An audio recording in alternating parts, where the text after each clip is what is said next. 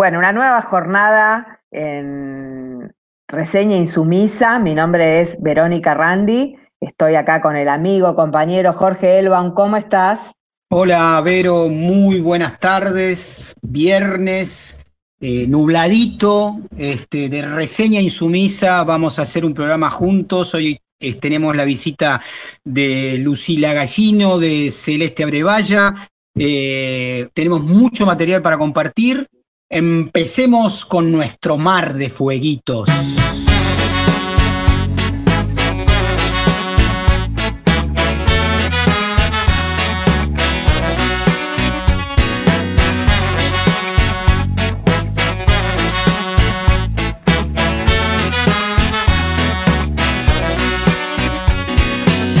Somos bichos paganos, latinoamericanos, la fermentación del tirano.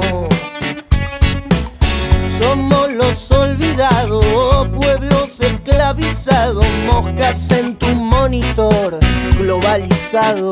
Somos pura cicatriz que fortalece, somos la lucha que crece en tu nariz.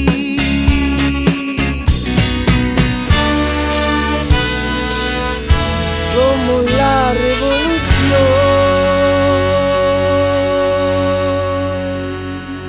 Bueno, y estábamos escuchando esa, esa cortina buenísima de esta música que tra- nos trae Jorge, que es un melómano este, obsesivo. Se- te puedo decir así, ¿no? Sí, Pero sí, es sí, sí. cariñoso.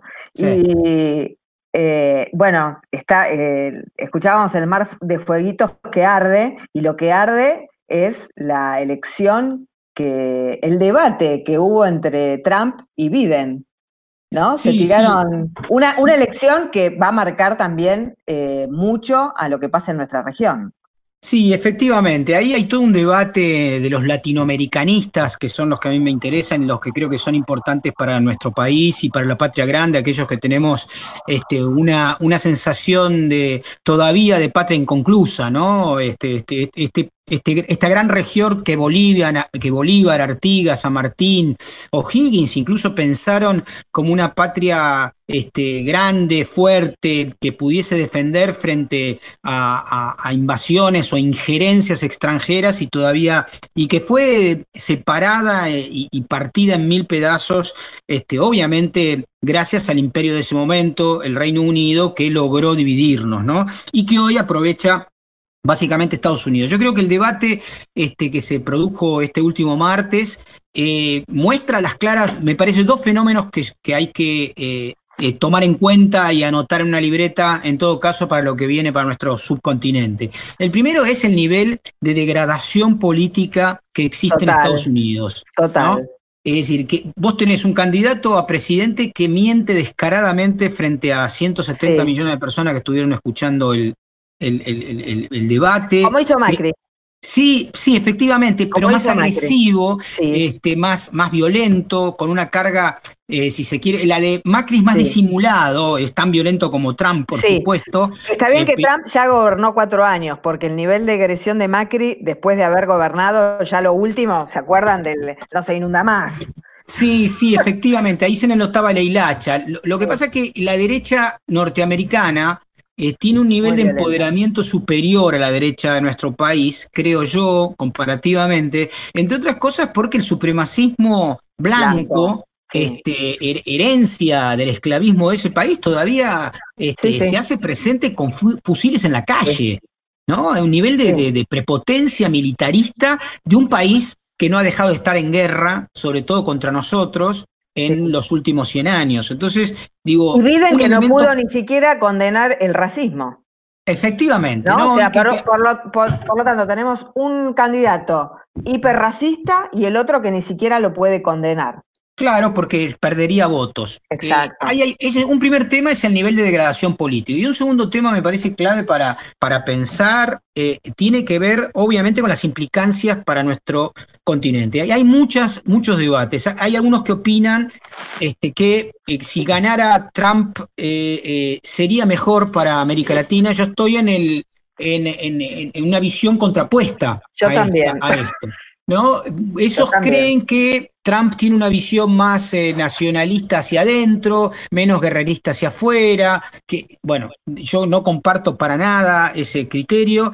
Creo que a grandes rasgos el, el, gobierno profundo de los Estados Unidos, el gobierno de las corporaciones, el gobierno de Wall Street, del sistema financiero, y que si bien no podemos esperar en el caso de que gane Biden un cambio absoluto, creo que eh, va a haber una, posibilidad de multipolaridad superior que se expresó claramente cuando Biden fue vicepresidente de Obama, por ejemplo, en el hecho de que eh, se reconstruyeron las relaciones diplomáticas con Cuba, que ni siquiera Trump graciosamente pudo deshacer. Sacó al embajador, pero sigue habiendo una delegación, es decir, no se rompieron las relaciones diplomáticas con Cuba. Conclusión, y termino con esto, dos elementos clave para seguir este proceso y este debate. Hasta el día de hoy, el debate claramente lo ganó Biden este, para, para, ah, Una cosa, Jorge, eh, Trump dijo que no puede perder, básicamente. Sí, ahí hay eso es un, tema. Sí, Chomsky la semana pasada, un extraordinario una extraordinaria conferencia que dio en el marco de la Internacional Progresista, un, entorno que más allá del nombre progresista, que en Argentina no nos gusta mucho, eh, remite a otro concepto internacional que es más realmente progresista y no del progresismo local, que es bastante berreta. Eh, Chomsky lo dijo, hay peligro de guerra civil en Estados Unidos, ¿no? El nivel de violencia este, contra los afrodescendientes, contra los migrantes, contra los 30 millones de migrantes que existe en, Estados Unidos sin papeles, sin eh, green card, etcétera, etcétera, es muy grande, ¿no? Y creo que efectivamente Chomsky no está muy lejos, sobre todo si eh, Trump eh, tira demasiado de la cuerda. Recordemos que en la última elección, y con esto termino, Trump perdió la elección con Hillary Clinton por 4 millones de votos y sin embargo se alzó con la presidencia por el esquema hecho a propósito para que el voto blanco valga más que el voto eh, eh, eh, criollo, negro, latino, que existe en Estados Unidos. Hay que seguir el tema. espero, todos esperamos, muchos esperamos que gane Biden y que se aflojen las tensiones internacionales y sobre todo de una potencial nueva guerra fría con China. Allanamiento de morada. Destrucción de la propiedad pública y privada intervención del correo ajeno, usurpación de la personalidad. No se preocupen, porque la Yendak McGee ya va detrás de la acosadora del barrio de Montmartre. Cuando Amélie llegó a París, le pareció sombrío y gris. No le gustaba aquel color no soporta aquel olor. Y en un andén de la estación debajo de un fotomatón la turbia foto de un señor mojaba su ropa interior cuando Mele tiene un problema la pobrecita se desvela y la toma con el frutero. El frutero que yo más quiero. Él es un pobre vendedor. Sin incentivos, sin amor. Que se levanta cada día a currar en la frutería. ¿Quién eres tú para juzgar lo que está bien, lo que está mal? Y antes de ir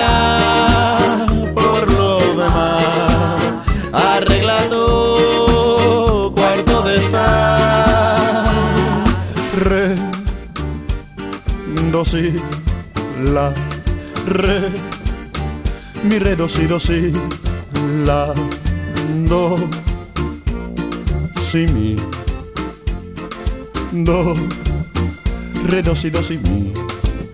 La gente con la que vivió las legumbres que manoseó las vidas con las que jugó no mitiga con su aflicción. La vida ya es bastante dura para soportar la tortura de esa camarera inmadura. Quiere llevarme a la locura. Es una chica sin amor, pues tiene miedo que el calor de un cuerpo amante alrededor cambie su mundo de color. ¿Quién eres tú para juzgar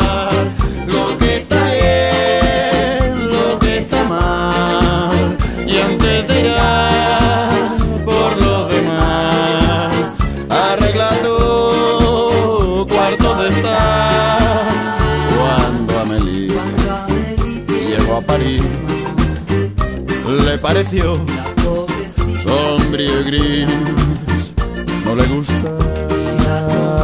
aquel color, no soporta aquel olor. Cuando Amelie tiene un problema, la pobrecita se desvela y la toma con el frutero que yo más quiero. ¿Quién eres tú para juzgar lo que está bien, lo que está mal? Y antes de ir por lo demás, arregla tu cuarto de estar. Re, do, si la. Escuchábamos La venganza del frutero, esta canción de. Me encanta el nombre. Sí, sí, y, y- y el nombre de la, de la banda, que es Mundo Chillón, que es una banda española que anduvo bastante por América Latina, eh, de unos compositores este, maravillosos y que remite, simplemente como dato para que se sepa, a la película Amélie. Es como Ay, una, una canción que cuenta la historia de eh, eh, eh, que está retratada en la película Amélie. Una maravilla, sigan también a Mundo Chillón. Oh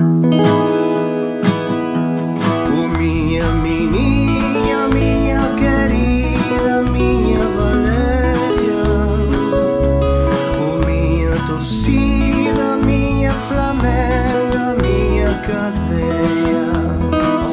Bueno, y esa musiquita que nos adelanta, que está nuestra compañera, que nos va a hablar de, de género, de feminismo, y la tenemos con nosotros a Celeste Abrevaya. ¿Cómo estás, Celeste? Hola Vero, hola Jorge, ¿cómo están? Buen- Buenas tardes. Bueno, acá en un nuevo programa de reseña insumisa. Eh, yo quería hacer una breve mención al, al homenaje que hicieron ustedes ayer a- al enorme Kino que nos, nos regaló su magia durante tantos años.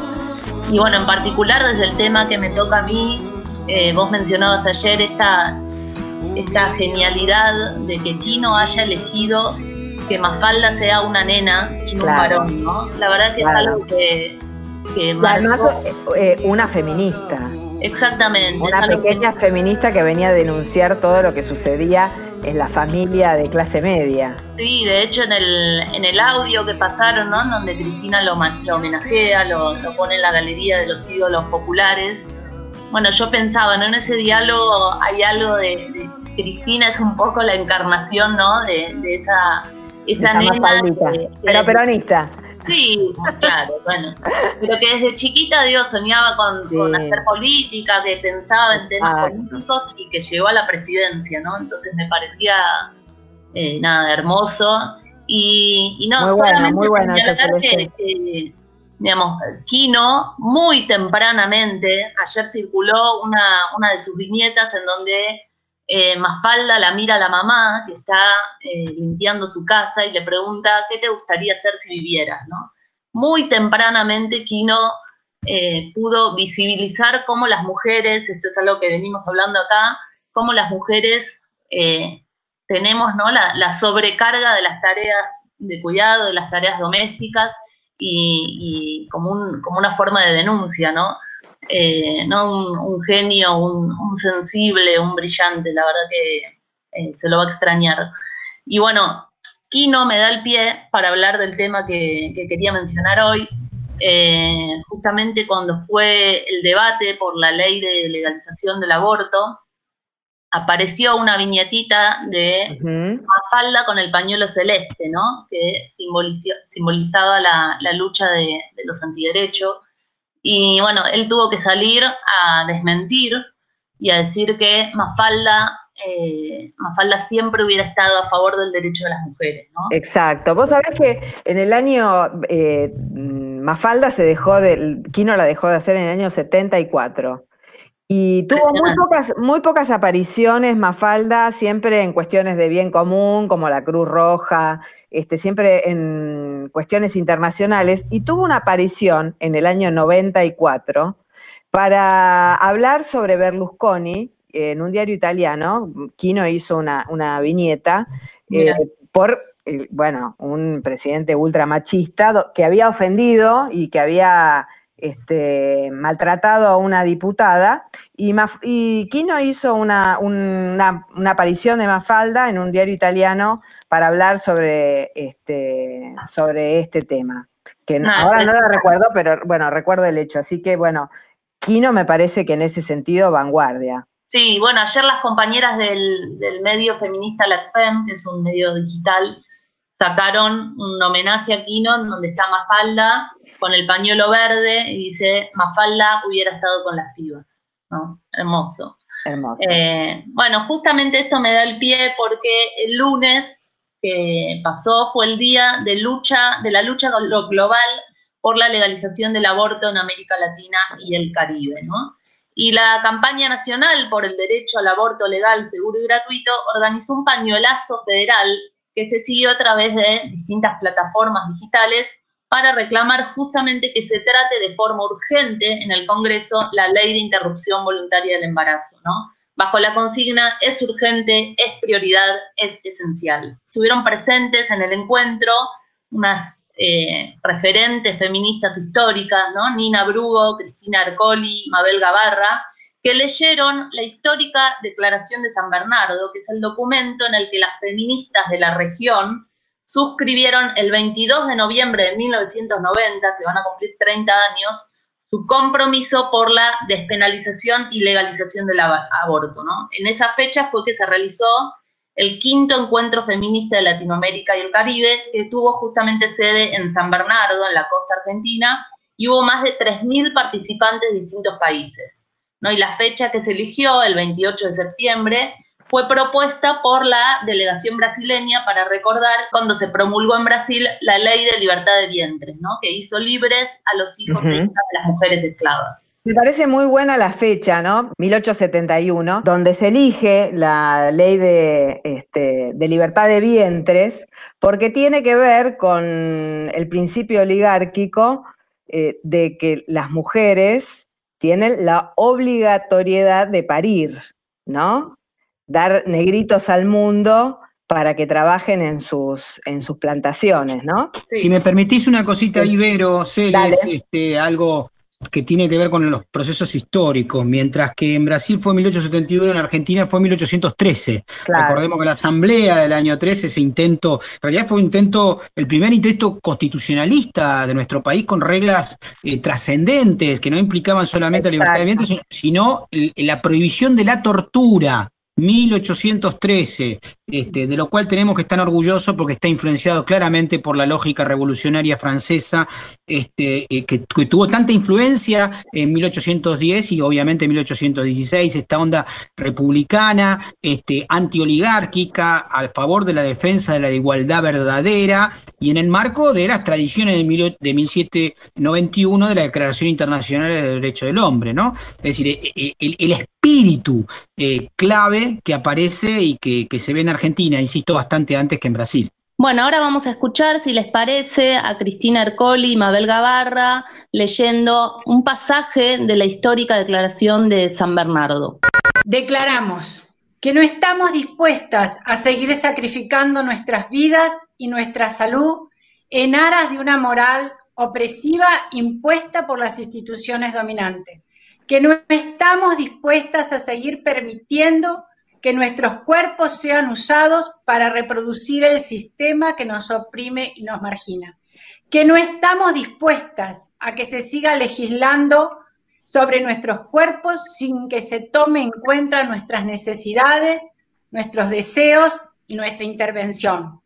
Que el aborto legal y la anticoncepción segura y eficaz son derechos humanos a los que debemos acceder todas las mujeres del mundo, más allá de nuestra condición social, económica, etnia, religión y o de los países a los que pertenecemos.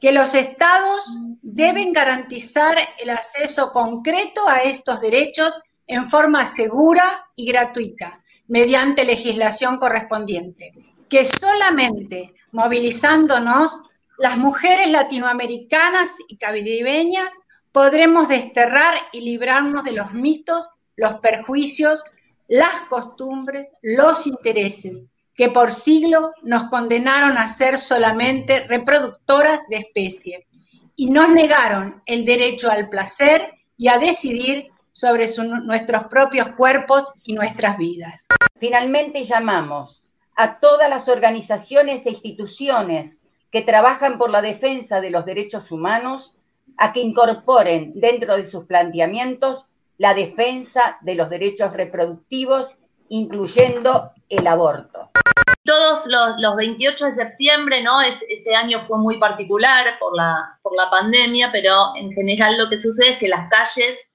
se tiñen de verde, ¿no? Bajo la consigna aborto legal, un grito global. Es una movida mundial, pero con mucho foco en América Latina, que como sabemos es una región sumamente desigual cuando hablamos del acceso al derecho a decidir. Déjenme contarles algunos datos. El 97% de las personas gestantes en América Latina y el Caribe viven en países donde el aborto está penalizado. Entre 2015 y 2019 ocurrieron cada año 121 millones de embarazos no planificados en el mundo y el 61% de esos embarazos terminó en aborto, o sea, es decir, 73 millones de abortos por año en el mundo. En los países de ingresos más bajos, el 43% de los embarazos no planeados terminan en aborto, en los de ingresos medios el 66% y en los de alto ingreso también el 43%. Son cifras realmente alarmantes que deberían eh, ir en concordancia ¿no? con, esta consigna de que es urgente y realmente es prioridad, porque en Argentina después de 30 años ¿no? en que se dio este encuentro, eh, Argentina sigue teniendo una deuda con los derechos sexuales y reproductivos de las mujeres. En nuestros países, la interrupción voluntaria del embarazo sigue siendo la primera causa de muerte de personas gestantes y con consecuencias ¿no? de, distinto tipo. Y su prohibición aparte genera un circuito, bueno, clandestino, millonario, Digamos, aún en pandemia, y yo diría sobre todo en pandemia, la interrupción voluntaria del embarazo es, es realmente urgente.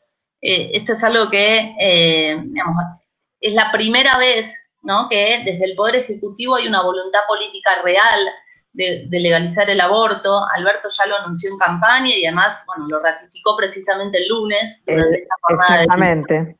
Sí, y, bueno, y además el Ejecutivo cuenta con un proyecto propio que está escrito además por Vilma Ibarra, que, es una compañera, una feminista, es coautora de, de, la ley de matrimonio igualitario, entre otras leyes.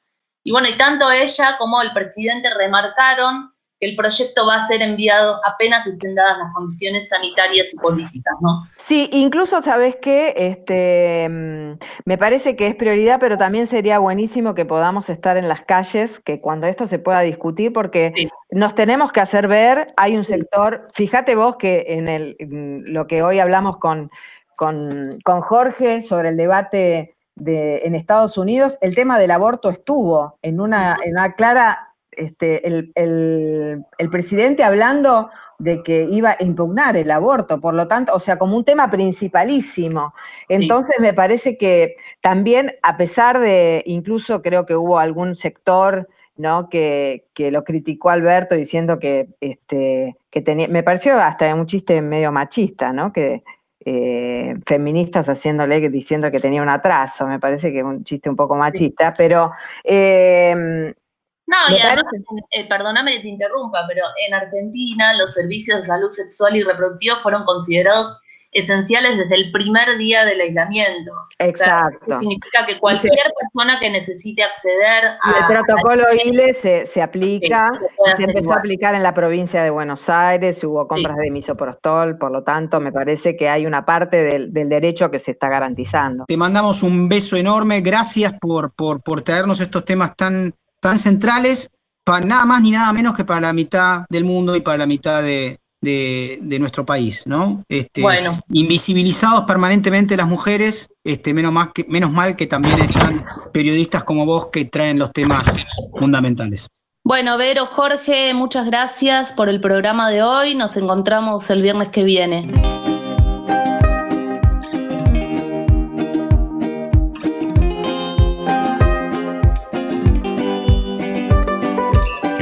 Este mundo a llenar un espacio, a decir lo que pienso, no a cuidar un asiento. Yo vine a este mundo a pasar un buen rato, no a pelear contigo ni arrancarme de los pacos. Vine pa' vivir como vive la vida, no vine a entender porque luego me olvido. La tierra me grita, me pide mi rezo, mi sangre, mi calma por solo un momento. Vine pa' buscarte, encontrarte con ansia, pa' amarte, cuidar de los hijos de nuestro pacto. Luego yo parto y no dejo más nada, yo prefiero ser feliz de verte todas las mañanas.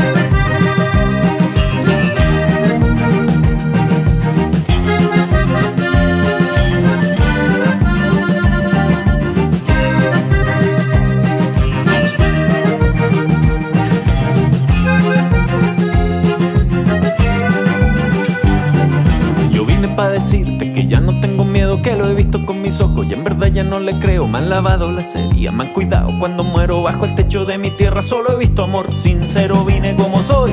Penas que yo tengo, los demonios no me dejan, pero sé de dónde vengo. No tengo la razón, jamás quiero tenerla porque sé que en esta mesa comerán todos los pueblos. Vine pa' robarte tu voz por un momento, pa' cantar todos juntos que escuchen hasta los muertos. Elevar nuestras voces, sentir que somos uno. Miles de millones y no callará ninguno. Vine como soy,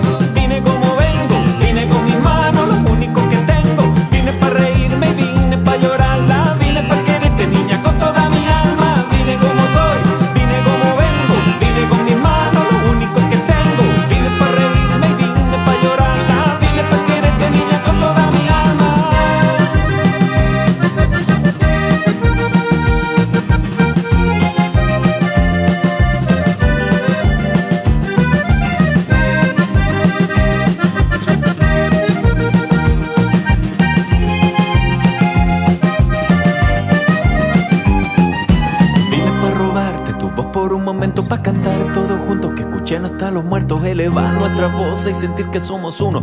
Miles de millones cantaremos como uno. Cantan los niños, cantan los abuelos, cantan los que sobran y los que han quedado fuera. Cantan los que ríen, cantan los que lloran, cantan los que quieren ser oídos sin demora. Cantan la maestra, cantan los alumnos, cantan la enfermera y ese médico de turno. Canta el vagabundo, el nómade sin rumbo, cantan las que quieran que mejore nuestro mundo. Cantan los chinos, los norteamericanos, cantan los que piensan que este mundo está en su mano. Cantan los que sienten que lo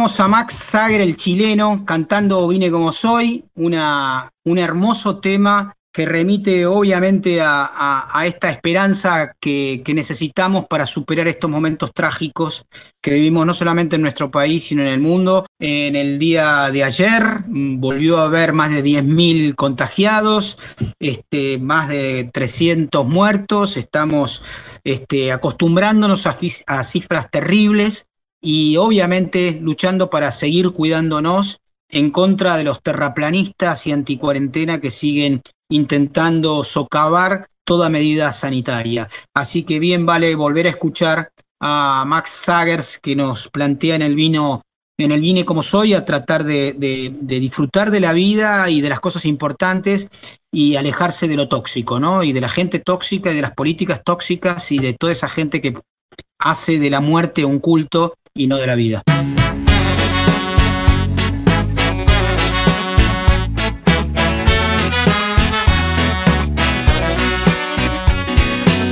Somos bichos paganos, latinoamericanos, la fermentación del tirano.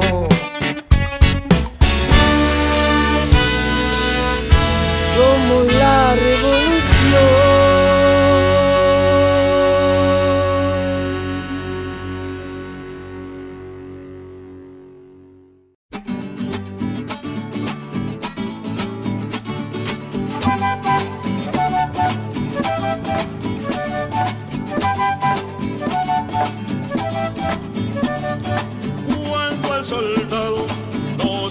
La patria en el jardín de un general. Cuando las águilas se arrastren, cuando no se hable por hablar, cuando no existan oprimidos, entonces le cantaría la paz. Bueno, y estamos este, con nuestra columnista, eh, Lucila Gallino, que nos va a hablar sobre, bueno, un, sobre Bolivia. ¿Es así, Lucila? Sí, exactamente. Bueno, arrancamos octubre con un inicio revolucionario en Bolivia porque en las calles salió el pueblo de Bolivia a celebrar que el 18 de octubre finalmente, luego de cuatro intentos, van a tener estas elecciones. Y la campaña es muy interesante porque recuerda a cuando nosotros aquí el año pasado decíamos Macri ya fue, ¿se acuerdan? Esta cumbia villera. Ellos en vez de decir Macri ya fue, dicen Yáñez Áñez ya fue, Áñez ya fue, por supuesto la, la autoproclamada presidenta golpista, y este, han realmente retomado este vigor pocas veces visto en el pueblo boliviano, ¿no? claramente sometido por este colonialismo cultural, y eh, en un principio se ve en las calles que se van deslastrando de este sometimiento histórico, y es muy interesante y muy motivador ver al, pueblo en las calles, como decía. Ahora, el 18 de octubre, ya prácticamente dos semanas y un poquito más, se está realmente desarrollando, ya han llegado los veedores internacionales, los observadores de cuatro organismos como el Centro Carter, la OEA, eh, la Unión Europea. Y al respecto de la OEA tenemos que hacer una, una, referencia muy importante que el ministro de Gobierno, Arturo Murillo, estuvo esta semana nada menos que reunido con el secretario de la Organización de Estados Americanos, Luis Almagro, este uruguayo traidor, y estuvo en Estados Unidos además en otra reunión con Mike Pompeo, el secretario de los eh, secretario de Estados Unidos, y esto claramente refiere a una nueva intervención en las elecciones el 18 de octubre.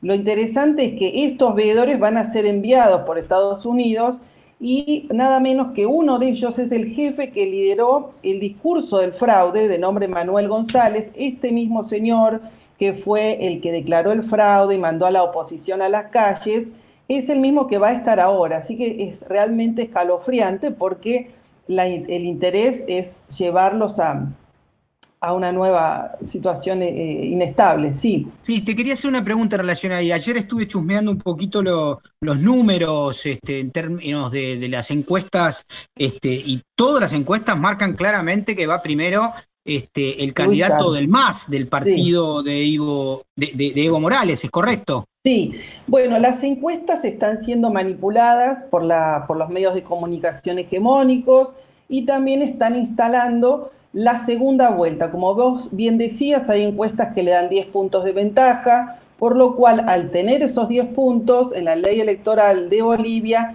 necesitan sí o sí llevarle 10 puntos al que viene en segundo lugar. O sea, No, quiero una- hacerte una interrupción este, ahí, eh, Lucila, referida a- al hecho de que efectivamente lo que se pretende, lo que se busca es que eh, todos eh, los votos de la derecha se junten en el candidato Mesa este, para evitar que haya este, un triunfo en primera vuelta del partido de Evo Morales, eh, el MAS. ¿Es así? Así es, ¿Correcto? sí, hay seis candidatos de la oposición y recordemos que tres de ellos fueron parte del golpe de Estado del 2019. Uno de ellos es Tuto Quiroga, el otro es Camacho, que es el que maneja todo lo que es el centro cívico desde Santa Cruz, que son mm, sumamente de ultraderecha, y Carlos Mesa, claramente, también integrando esta tríada, que son seis de los candidatos de la oposición.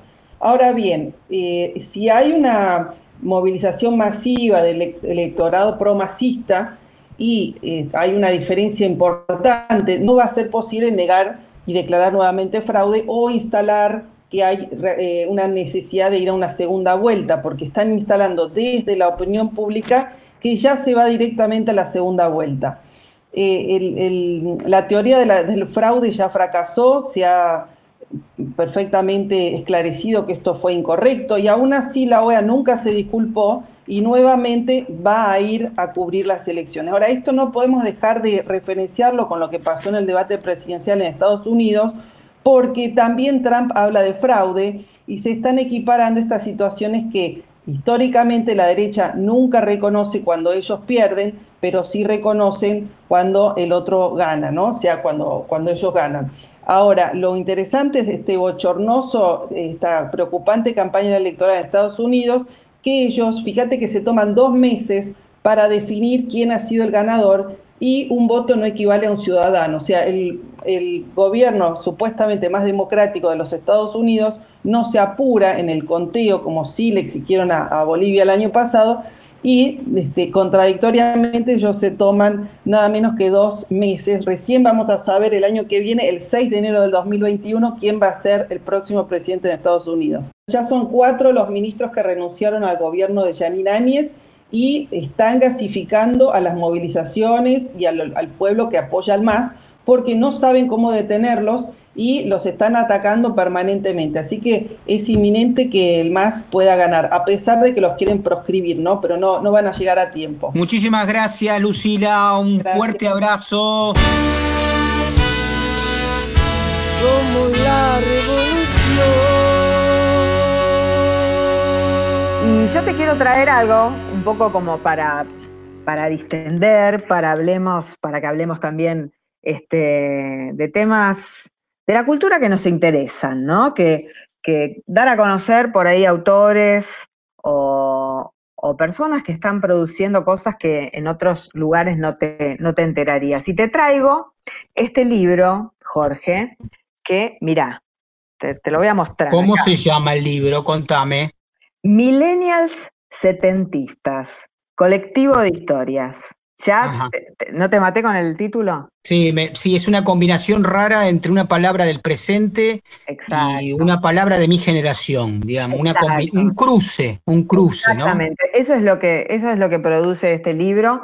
Bueno, que salió este, de la imprenta durante la pandemia, pero que fue escrito durante los años del macrismo. Y Milenias Setentistas, colectivo de historias, con una tapa que concentra una síntesis simbólica pocas veces logradas, para mi gusto, ¿no? Realmente es buenísima la tapa, donde se mezclan eh, donde existen dos tiempos, ¿eh? justamente el pasado, los 70, con, con el presente, donde conviven eh, incluso dos estéticas. Mirá, se puede ver un, ¿viste esos colectivos? Te, te la quiero describir porque realmente No, son los colectivos en los cuales yo viajé. Claro, este, yo también. Son los Viste que estaba el timbre este, de mi infancia. alto. Viste el timbre alto, el fileteado, que eran todos redondos. Este, sí. Viste, el, el tema del timbre a mí me, me, me traumaba. Yo viajé, yo llegué, no lo quiero decir a mucho, ¿viste? Pero yo viajé en trole. este, y, y, no había timbre, sino que era una cuerda que se, Se tiraba. tiraba, me acuerdo en el 31, este, se tiraba, había que, en la parte de atrás había la cuerda y se tiraba la cuerda y le sonaba la campanilla al, al conductor que nos abría la puerta de atrás, increíble. Ahí, entonces en el libro tenemos lo- los colectivos setentistas y qué más. ¿Y qué más? Y eso que se refleja en una aplicación de Instagram. ¿No? Ah, mira. Instagram Millennials, colectivo setentista. Exactamente. Eh, Bueno, algo muy lindo del libro es que está eh, ilustrado, algo que a mí me encanta, que yo creo que todos los libros deberían ser ilustrados, por ley. Y incluso. la verdad que sí, nosotros entramos a la lectura siempre eh, mucho más por las figuritas que por Exacto. el texto. Después llegamos al texto. Todos hemos amado la historieta justamente por eso, por esa combinación hermosa de una poesía dibujada, ¿no? Y, Exacto. y- y coincido, ojalá los libros... El libro infantil, que El siempre libro infantil. es el Y son, el tema es siempre, obviamente es más caro porque implica otro tipo de tecnología de impresión, pero la verdad que efectivamente, ¿no? Esos son libros, son, son, son hechos artísticos, el libro per se, ¿no? Es un, además de lo que dice adentro, Está eh, pensado como, como un objeto en su totalidad, ¿no? Efectivamente. Y así lo pensó el autor Hulk Rodríguez. Eh, bueno, que te- es un, es un, mira, te voy a decir, nacido en 1995, tiene 25 años. Ayer que hablábamos de los 35, bueno, Hulk tiene 25 años, estudió filosofía y es un militante, no es un escritor, ¿no? Bueno. Se puede sí. ser militante y escritor. Se- no, no, está bien, pero es como, bueno, también esta cosa de que él no se dedica a la escritura. Pero dice, bueno, yo también tengo cosas para decir.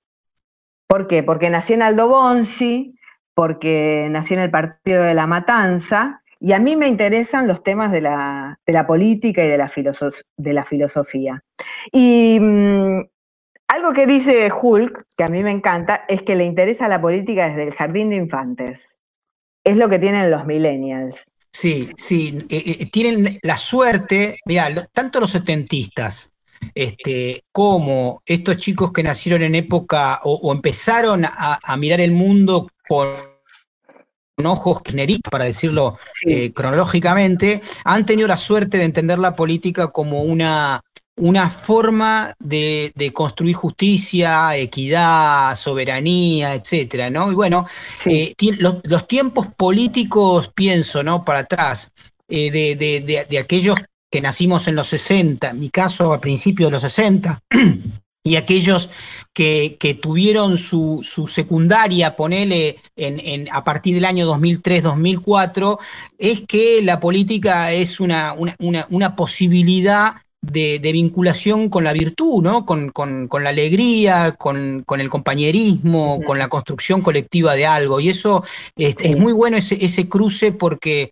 eh, muchas agrupaciones políticas que nacieron a partir del kirchnerismo eh, y, y sus nombres lo, lo ponen en evidencia, tienen que ver con esa generación eh, maravillosa, efectivamente, de la cual son los 30.000 compañeros y compañeras desaparecidas que han dejado eh, eh, sobre, esta, sobre esta tierra un ejemplo de dignidad, de conducta, de integridad, de heroísmo que, que empapa el resto de nuestras vidas. Así que en ese sentido la combinación eh, me parece súper interesante, ¿no? De, de- de- de esas, de esas dos generaciones que tienen algo para decir. Y mirá lo que dice Hulk justamente de estas dos generaciones. Dice, formo parte de una generación que se volcó masivamente a la militancia, como lo hicieran en los 70 en el tiempo del lucha y vuelve, nosotros nos involucramos en la construcción colectiva sacudidos por la muerte de Néstor Kirchner.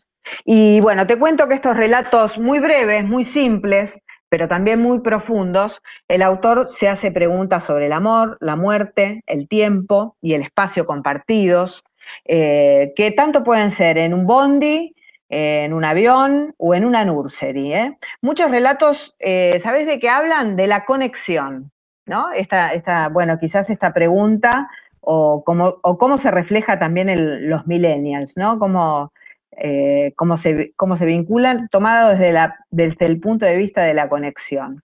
Y bueno, este libro contiene relatos, poemas que hacen de este colectivo de historias, donde se tocan temas realmente muy profundos, ¿no? El femicidio, eh, Santiago Maldonado, Milagro Sala, temas como el bullying, el suicidio, eh, los patios militantes, el peronismo y tantas vivencias, porque este libro, sobre todo, para mí, lo que lo lindo es que son vivencias, ¿no? De, de, cómo, de cómo se ven las cosas para un pibe de 25 años que vive en Aldo Bonzi. Y que estudió filosofía.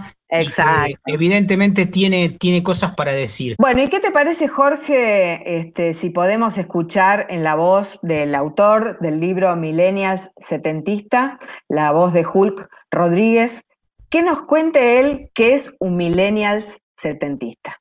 Los Millennials Setentistas somos una generación nacida en los 90, criada en los 2000 e incorporada a la política a la mano de dos pingüinos, el flaco Néstor y la compañera Cristina, que dejaron girones de su juventud luchando por el retorno del general Perón y cambiarlo todo, el mundo y la patria, por la justicia social, la independencia económica y la patria grande, que en un gesto de soberanía política les dijo no al AICA fuera Bush.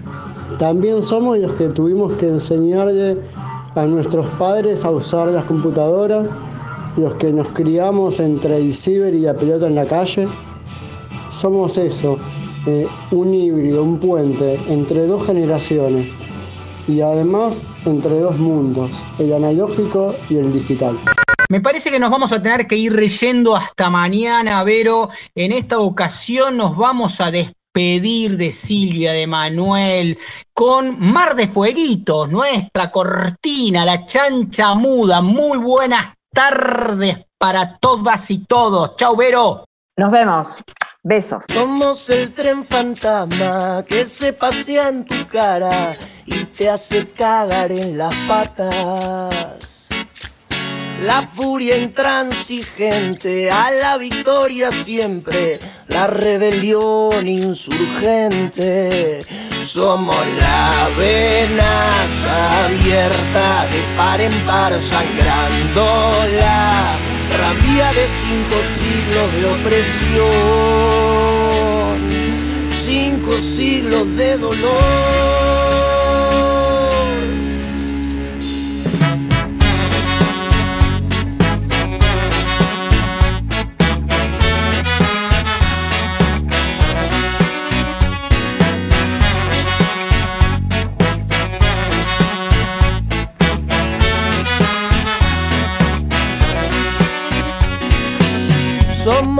Paganos, latinoamericanos, la fermentación del tirano.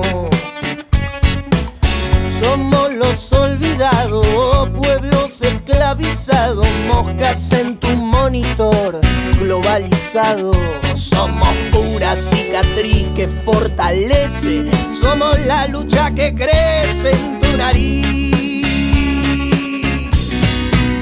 Somos la fuerza, la unidad, la libertad, el forúnculo del poder, el pueblo de pie, la satisfacción de combatir, de resistir la letra cambiada para usted, señor, que no entiende mi canción. Somos la revolución.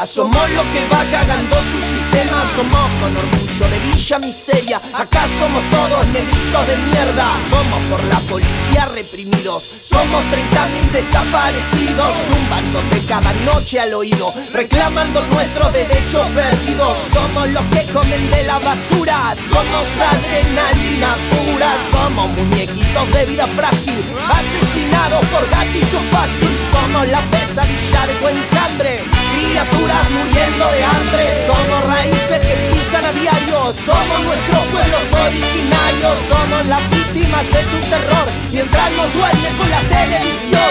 envolviéndonos con violencia en enfermos, matándonos con su drogas del infierno. Somos los que viven y mueren en la calle, no permitiremos que nadie nos calle, nos distinguimos entre los mortales, los pobres, mujeres y homosexuales lo entienden, somos todos iguales. Somos lo que el capital te penetra Lo que los medios nunca nos muestran. Somos lo que no quieren que seamos No queremos amos, por eso pensamos. Somos nativos, somos inmigrantes Fulgurantes, extravagantes. Somos cultura, somos parlantes Somos cultura, somos gigantes Somos soportes salvajes con fuego en la piel, somos lo que jamás nadie podrá vencer.